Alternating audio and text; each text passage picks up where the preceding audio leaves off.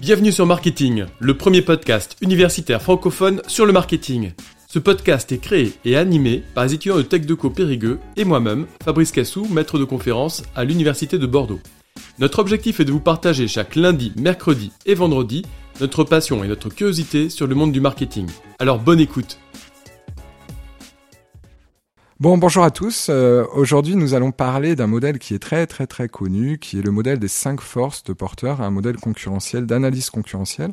Alors ce modèle date de 1979, hein, il est très ancien, il est très utilisé et pour le coup très utile dans, pas mal de, champs de, de, la gestion. Hein. Je pense à la création d'entreprises notamment, hein, puisqu'il permet de mesurer l'attractivité d'un secteur avant de, avant de se lancer dans une activité quelconque. Alors je vous propose de parler de deux sujets à propos de ce modèle de porteur, sans parler de la construction même des différentes forces, hein, des cinq forces du modèle, mais plutôt de revenir sur l'amont et l'aval du, modèle, c'est-à-dire en gros quelles sont les hypothèses qui ont conduit à cette analyse élargie de la concurrence, et puis dans un deuxième temps essayer de critiquer positivement, hein, de, prendre conscience des limites de ce, modèle en étudiant justement les, les trois limites classiques.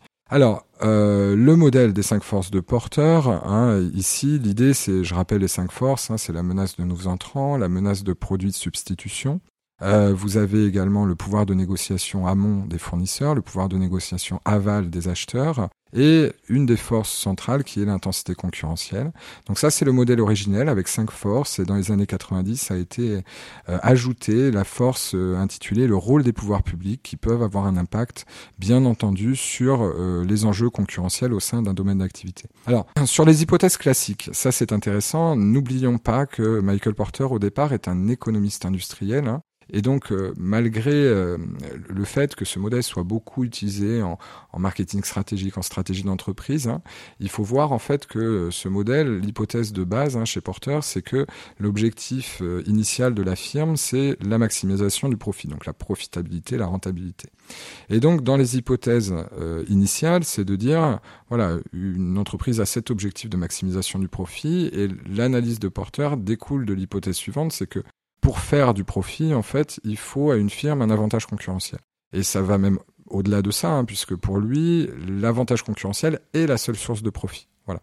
Donc en fait, le raisonnement ne démarre pas par l'avantage concurrentiel. L'avantage concurrentiel est un moyen pour générer euh, le, le, profit dans la firme.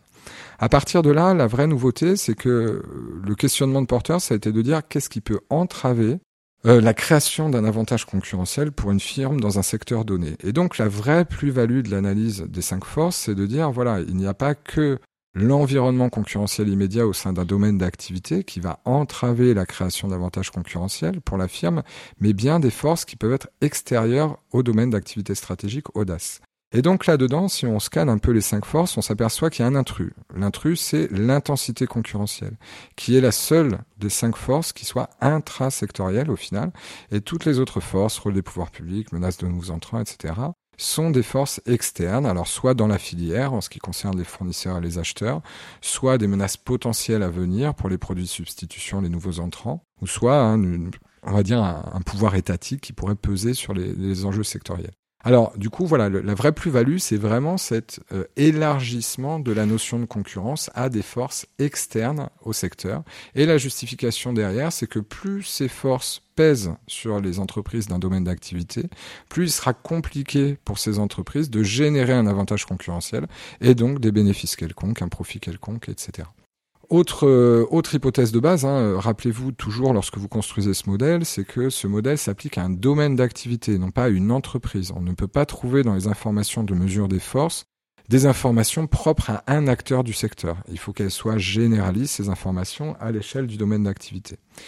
Dernière chose, hein, euh, c'est que plus les forces sont élevées, puisque d'habitude on a tout un panel de variables qui permettent de, un, de mesurer avec une échelle à déterminer l'intensité d'une force. Je rappelle la règle, plus l'intensité de la force est élevée, plus il est compliqué pour l'entreprise de créer un avantage concurrentiel et plus c'est discriminant pour les entreprises du secteur. Donc globalement, en fait, ce modèle est là également pour analyser et évaluer surtout l'attractivité d'un secteur d'activité. C'est ce que je vous disais, on peut le faire régulièrement, mais on le fait souvent également en création d'entreprise avant de se lancer dans un secteur, puisque les notes attribuées à chacune des forces peuvent permettre hein, de voir si le secteur est attractif ou non. Si on a la quasi-totalité des forces qui ont une intensité très forte, très élevée, il ne serait pas opportun de se lancer dans ce secteur d'activité. Donc ça, c'est sur les hypothèses de base. Maintenant, si on doit critiquer un petit peu le modèle en sortie, en fait, il y a trois limites principales. Alors, comme beaucoup de modèles en gestion hein, et en stratégie d'entreprise, on a affaire à un modèle statique. Ça veut dire que l'analyse de porteur, bien entendu, au début de la méthode, ben, dans l'introduction, on va stipuler un domaine d'activité stratégique qu'on va nommer, une date, bien entendu, on va le dater, d'où le côté photographie du modèle, et une zone géographique d'étude, hein, puisqu'encore une fois, la zone géographique, de la zone géographique va dépendre beaucoup l'analyse des forces sectorielles. Hein. Si vous prenez le secteur automobile à l'échelle européenne ou à l'échelle internationale, bien entendu, on n'a pas les mêmes forces en présence ni amont, ni aval, ni l'intensité concurrentielle intrasectorielle. Donc ce, ce côté statique du modèle, en fait, il est gênant à plus d'un titre, parce que déjà, bah forcément les forces évoluent dans le temps et parfois assez rapidement. Hein, euh, l'arrivée d'un nouveau concurrent, l'arrivée d'un nouveau fournisseur, l'arrivée d'une nouvelle réglementation peuvent changer complètement les équilibres concurrentiels et donc on est obligé de refaire la totalité de l'analyse. Donc un changement rapide et en plus une méthode qui est très longue si on veut le faire bien, c'est-à-dire mesurer correctement les forces prend beaucoup de temps. Donc ça c'est une vraie limite parce que si on veut le reproduire dans le temps, bah, il faudrait le faire à intervalles réguliers et, et ça n'est pas évident. Deuxième limite, c'est que euh, le, la grille d'analyse initiale n'envisage pas du tout les interactions entre les forces. Et donc, ça, c'est un problème puisque souvent, en fait, on fait le modèle force par force hein, de manière très linéaire. Et au final, on s'aperçoit que, par exemple, hein, si vous avez euh, l'arrivée de nouveaux acheteurs, par exemple, ça risque d'avoir un impact plutôt positif, c'est-à-dire d'étendre l'intensité concurrentielle, puisque ça va créer de la demande en aval. Et là, on voit bien très clairement un événement qui arrive, périphérique au secteur, et qui va avoir un impact sur une des forces qui elle-même cet impact va impacter une, une, autre force dans le modèle. Et donc, il existe quasiment des interactions dans tous les sens, c'est-à-dire euh, de, de, force à deux forces. Et on peut même trouver des interactions en cascade, c'est-à-dire une force qui va en impliquer, impliquer la variation d'une autre, puis encore une autre, etc. Donc, il est important d'avoir ça en tête et notamment de connaître cette limite pour pouvoir, dans le commentaire, alimenter par l'analyse de ces interactions entre les forces. Le dernier point, c'est que Porter, dans son analyse concurrentielle, hein, n'envisage pas du tout, du tout, du tout les stratégies de collaboration et de coopération entre les entreprises, puisque lorsque vous voyez le discours, hein, on est sur l'intensité concurrentielle, on est sur des termes un peu guerriers, conflictuels, hein, le pouvoir de négociation, euh, on va avoir la menace, le terme menace qui est très négatif également. Or, vous le savez, toutes les entreprises, en tous les cas les grosses sociétés, sont pétries d'alliances, de, de partenariats. Je rappelle, les alliances, c'est entre concurrents, les partenariats sont entre entreprises de DAS différents. Et donc, si vous prenez hein, toutes les grosses entreprises, en tous les cas dans le périmètre français, euh, sur le CAC 40, chacune va avoir euh, des centaines et des centaines d'accords de partenariat ou d'alliances. Ça va du co-branding simple à la sous-traitance, à d'autres types d'accords. Et en fait, ça, le modèle d'analyse même de Porter, qui résonne comme étant euh, un modèle frictionnel en fait entre les, relations entre entreprises, ne permet pas d'envisager ce type de coopération entre les acteurs. Alors entre les acteurs au sein du domaine d'activité, mais au final également entre les acteurs des filières.